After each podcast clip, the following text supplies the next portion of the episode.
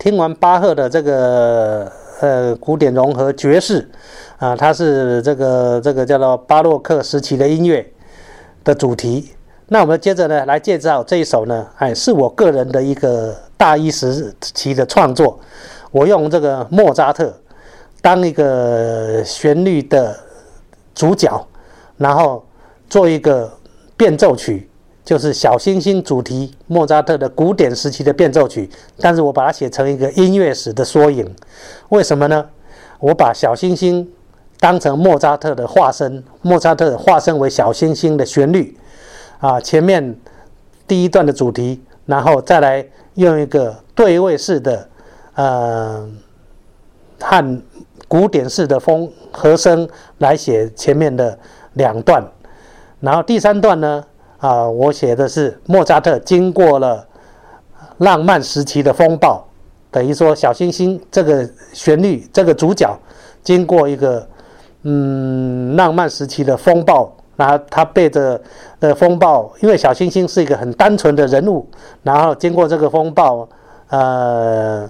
他有点被风雨给击败了，啊，那击败呢就产生呃这个第三段、第四段，呃这个风暴感，跟跟一个所谓的孤寂的感受。因为在古典是并没有所谓的风暴，没有孤寂，没有这样人性的感受。那小星星经过浪漫时期呢，他受了打击，他受了啊打击之后的一个孤寂感。那这个孤寂感呢，我用很比较多的减三、减七和弦来做，来阐述的是后期浪漫派的和声，所以是一个和声的缩影。好，经过这个后期浪漫的缩影之后呢？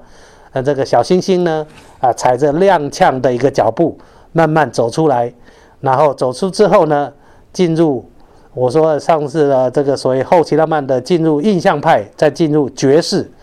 那就小星星就走出一个比较悲伤的过程，进入爵士时期，这踩着快乐的脚步，踩着一个呃快乐的爵士的舞步，然后快乐的生活在。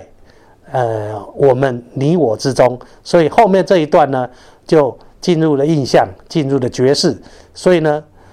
嗯，所以的我这个小星星新变奏曲呢，就是一个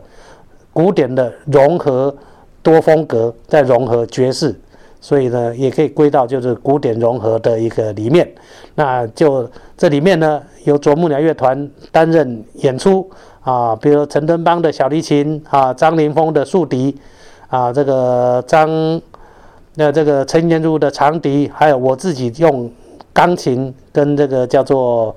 呃电子合成器啊融在里面，就是键盘乐器，所以我们用五重奏的方式来演奏这一首啊这个古典融合爵士的小星星新变奏曲，请各位欣赏。